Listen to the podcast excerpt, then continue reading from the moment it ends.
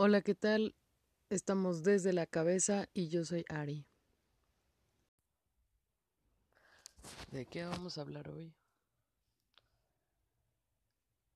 Híjole, este tema sí,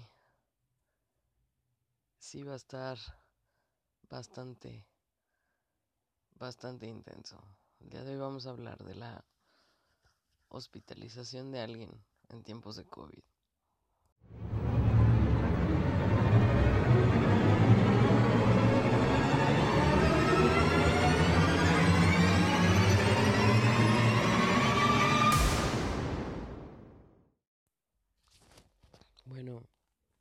La verdad es que pues a todos de alguna u otra manera nos ha afectado esta pandemia. Algunos más que otros. El rollo es, ¿qué pasa cuando tienes que ir a un hospital por algo que no es COVID?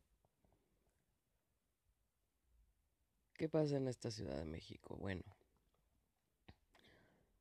para no generalizar, porque pues obviamente no generalizamos, el tema es que de pronto los hospitales o el hospital que te toca puede ser hospital COVID. Y entonces, pues te mandan a cualquier otro hospital que en el que te puedan atender. Y entonces ahí empieza tu ruta de peregrino en posada, ¿verdad? Porque pues uno no es adivino y no conoce los hospitales. Entonces, el tema es encontrar un hospital en el cual, ok, sí se atienda COVID, pero que atiendan también otras cosas. ¿No? Posterior a eso, ya que llegaste, pues te hacen un, un esquema de triage, que no es sino una clasificación que hacen los médicos en urgencias, ¿verdad? Para ver a quién se le rompió la uña y no requiere atención. La gente que llega con una atención verdaderamente severa como un derrame cerebral, ¿no? O, eh, o cálculos en el riñón, o cálculos en la vesícula, etcétera, etcétera, etcétera. Entonces pasas por esa eh, clasificación de triage, que en realidad lo que ayuda es a eh, pues darle prioridad a las urgencias que realmente son urgencias, porque han de saber ustedes que en este país no sé por qué la gente tiene como esa percepción de que torcerse la pata es una urgencia, o sea, cero que ver. No, entonces, este, y a lo mejor me van a decir, ah, Yarid es una exagerada, pero la realidad es que torcerse la pata para mí no es una urgencia. Esto es porque crecí con un papá que toda su vida trabajó en hospitales en áreas de urgencias y que justamente era quien hacía esto del triage.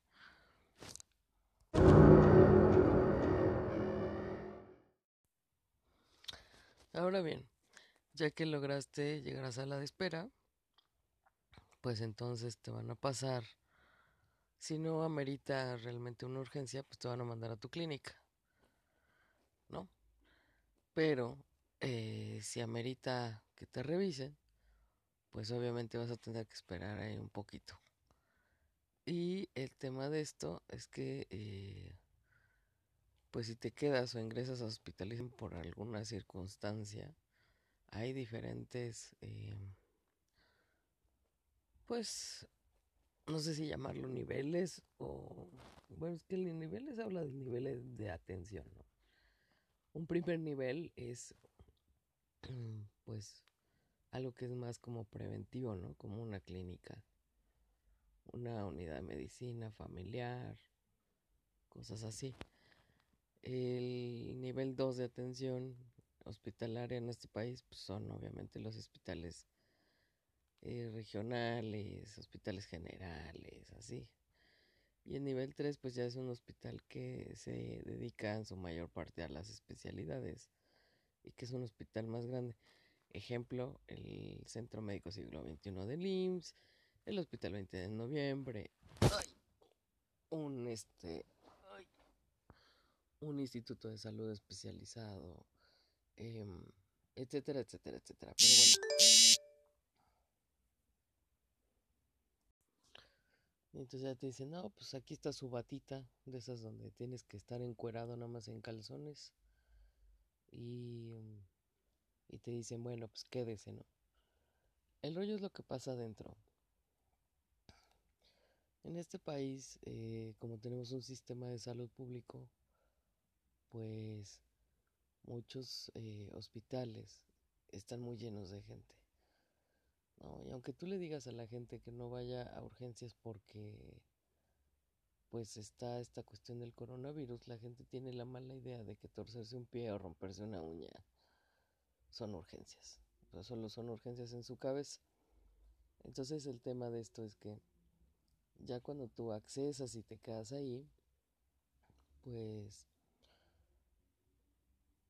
¿qué ocurre con todo lo que ves? No, en el área donde yo estaba, pues sucede que era como aparentemente un área de corta estancia. Pero yo veía las áreas de observación y las salas de choque y realmente estaban llenísimas de gente. O sea, es impresionante la cantidad de gente que tiene enfermedades o que requiere una atención de urgencia y que eh, tiene que estar hospitalizada en este país. O sea, es mucha, mucha la gente. Entonces, este, pues uno ve todo el trabajo que hace el personal de salud.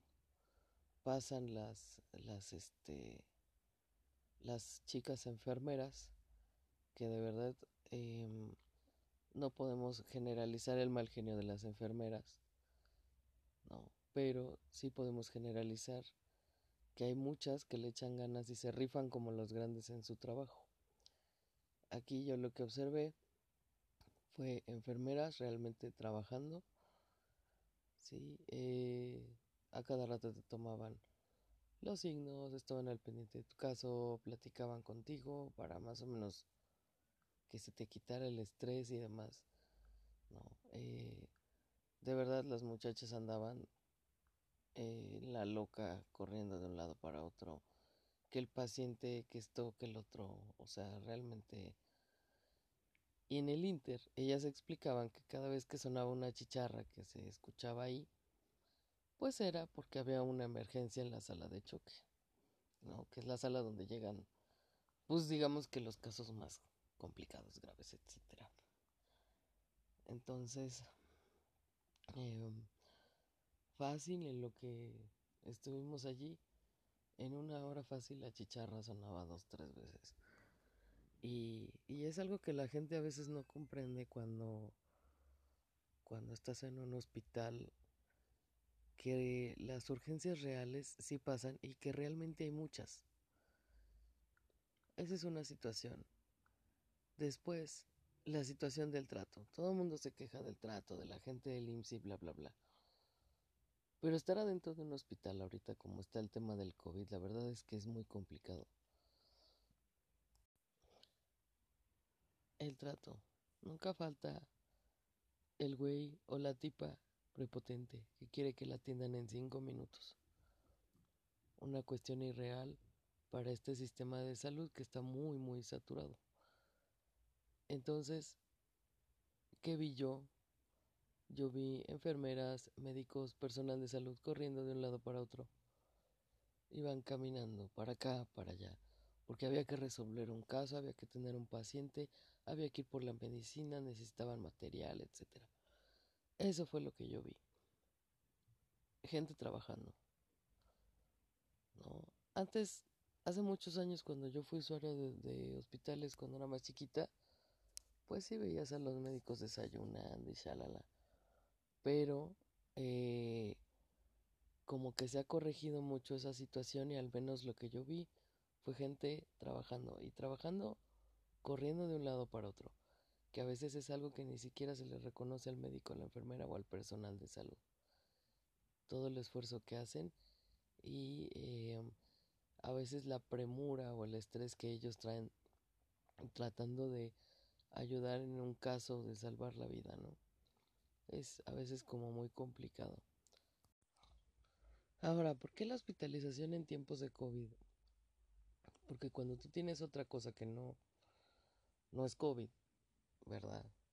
pues al final las otras enfermedades siguen su curso y tienes que ir al doctor en algún momento. Entonces, ¿qué pasa? A muchos pacientes, pues obviamente les han postergado cirugías o consultas, pero no es porque no te quieran atender, es porque realmente les caen muchos casos de COVID. Realmente se le tiene que dar prioridad a eh, la gente que tiene COVID. No es porque no te quieran atender. Claro que la gente siempre tiende a pensar mal. Lo real es que no hay mucho personal. Los hospitales, imagínate que hay, no sé, dos enfermeras que atienden a 40 personas, 50, si bien les va. Entonces también no te pongas punky si no te quisieron operar en 5 minutos. O que tenías tu, tu cirugía programada y la retrasaron. Sí, yo sé que es estar con malestar, pero también hay que darle prioridad a ciertas cosas. Claro, a veces somos muy egoístas y, ay, es que quiero que me operen ahorita, no sé qué. Lo real es que no, o sea, también tenemos que ser comprensivos con el personal de salud, que a veces uno ni siquiera los voltea a ver y son los que se rifan cuando tú estás a punto de morirte. Pero no solo eso. Lo interesante aquí es que em, las visitas en los hospitales, y esto es algo que deben entenderse, están súper restringidas. Entonces veamos el asunto de los dos lados. Por un lado vemos al familiar que está angustiado porque no sabe cómo está su pariente, pero que también la restricción de la visita es con el único fin de que no haya un contagio de COVID. Entonces vemos al familiar que está fuera esperando, ¿verdad? Que está cansado, que está eh, protegiéndose de las inclemencias del tiempo, porque no sé, pues aquí de repente cae lluvia, ¿no? Entonces, pues está viendo dónde se resguarda, que tiene que estar ahí pegado y que está en la incertidumbre, que no sabe cómo está la persona allá adentro a la que están atendiendo. Más aún si la persona tiene COVID. Ahora, otra cosa importante, el que está adentro. ¿Cuántas horas llevas sentado en una silla? O si estás hospitalizado, bueno, pues cuántas horas llevas acostado en una cama y lo único que ves son las enfermeras y un montón de gente que está igual que tú o peor. Pero no solo eso, cuando la visita es restringida, o sea, por un momento me puse a pensar seriamente en la gente que tiene COVID. Cuando la visita está restringida, la gente está como ansiosa, necesita ver a su familia. Bajita la mano, al estar adentro de un hospital, tú sientes como que ya te abandonaron allí y no van a regresar. Pero lo real es que el policía de la entrada solo hace su trabajo, ¿no? Al dejar entrar solamente a ciertas personas, no dejan entrar a todos. Y aún así hay gente que se molesta. Pero no solo eso, también el no ver a tu familia te puede poner ansioso te puede poner bastante nervioso, estás entre lo que te duele y que necesitas como ese apapacho familiar. Pero ¿qué pasa cuando no lo tienes? Ah, bueno, pues la gente puede experimentar ansiedad, te desesperas, ya te quieres ir a tu casa. Y hay gente que inclusive puede ser esa ansiedad tan cañona que pueden tener hasta episodios crisis de ansiedad muy, muy marcadas, ¿no? Esto es algo de por qué es importante el apapacho familiar cuando estás enfermo. Es, es complicado, ¿no? Porque nada más te dejan ver a, tu familia dos minutos. Y esos dos minutos, o sea, son así como, ah, ya viene, me apapacha, ah, ¿no? Pero realmente eh, es cuando valoras esa parte familiar mientras tu familiar está allá afuera rifándosela con las inclemencias del tiempo, el frío, que no ha comido, porque pues tiene que estar ahí, que hasta socializa uno en tanto adentro como afuera, como que socializa uno, eh, porque pues hasta, hasta la, la gente en esos casos socializa y hasta te ayuda, ¿no? ay, pues su paciente ya dieron el reporte médico y dijeron que está bien porque, o sea, la misma gente nos ayudamos unos con otros y eso, eso está padre. No, bueno, al menos aquí en México se hace. Entonces, ay, es algo que, que pues sí tenemos que tomar en cuenta. Imagínense un paciente COVID, o sea, si en un área de urgencias experimentas ansiedad porque no te dejan ver a tu paciente, porque no hay visita, porque tuvieron que restringir los hospitales, las visitas, imagínense alguien que está completamente aislado en un área COVID, que tiene el malestar tan denso y que no puede, ¿verdad? No puede ver a su familia, no puede hablar con ella, no sabe si están ahí, o sea, tú sientes, tienes como una sensación rara de que te, Dios mío, ¿por qué me has dejado solo así? Y entonces, pues ese estado anímico conlleva a que el, el, estar nada más así, porque además en los hospitales pues no puedes tener un celular, no puedes tener cosas de valor, entonces aparte tu percepción del tiempo cambia. Y si no tienes una ventana al lado que te indique la luz solar para calcular más o menos qué hora es, todavía es como más complicado. Pero eh, cambia tu percepción del tiempo, ¿no? Y luego oyes a la gente y, o sea, te das cuenta de, de muchas cosas que, pues que a lo mejor tú no vives. La gente, eh, la gente hace allá adentro, ¿no? O sea, ¿qué hacemos? Pues te pones a platicar. Ya llega un momento en el que la silla, la camilla, lo que sea, te cansa porque no es tu, no estás en tu cama y no tiene tus huequitos. Eh, y además la posición en la que tengas que estar porque te duele, o sea, infieren muchas cosas, influyen. Y el, el tema es que, pues a veces nosotros no somos eh, conscientes de todo lo que pasa y simplemente echamos madres porque nos pasaron la cirugía al siguiente mes esperando que el COVID se reduzca para poder hacerla. La gente echa madres. Pero si bien eh, algo que pasa mucho adentro también es la socialización. Uno conoce gente, ¿no? Nunca sabes a quién puedas conocer en un hospital. Entonces, y en el hospital de pronto ves que toda la gente de todos los eh, lugares o todos los puestos, de repente todos son iguales, se convierten en el mismo enfermo que está hasta la madre de estar hospitalizado y, y extraña a su familia ahí no hay de, ay, es que yo soy un ser superior y por eso es que me tienen que tratar mejor, bla, bla, bla, bla. No, o sea, es como, como si por un momento nos olvidáramos de esta parte de, como de clase social o así. O sea, no sé si me está explicando, pero esto de estar hospitalizado la verdad conlleva también entender mucho al personal de salud, que de verdad, de verdad, andan corriendo todo el tiempo para tratar de resolver cosas y demás. Entonces, si tú tienes algún familiar hospitalizado, entiende su postura, entiende su posición, que ya está cansado en una cama que no es la suya, que le duele algo, que quiere ver a su familia, ¿no? Que está restringida la visita, y que además estás en un lugar donde lo único que tienes es tu propio pensamiento estás pensando en cosas. Porque en, estando hospitalizado te obliga a pensar en cosas y analizar cosas. Porque no tienes otra distracción más que tu cabeza y el resto de enfermos que están ahí, en la misma sala. Entonces, si tú has estado hospitalizado en, en estos tiempos de COVID, seguramente has observado la misma el mismo fenómeno o hasta cosas más, más complejas, ¿no? Pero si tú eres un familiar de alguien que está hospitalizado, no te desesperes porque no te dejan pasar.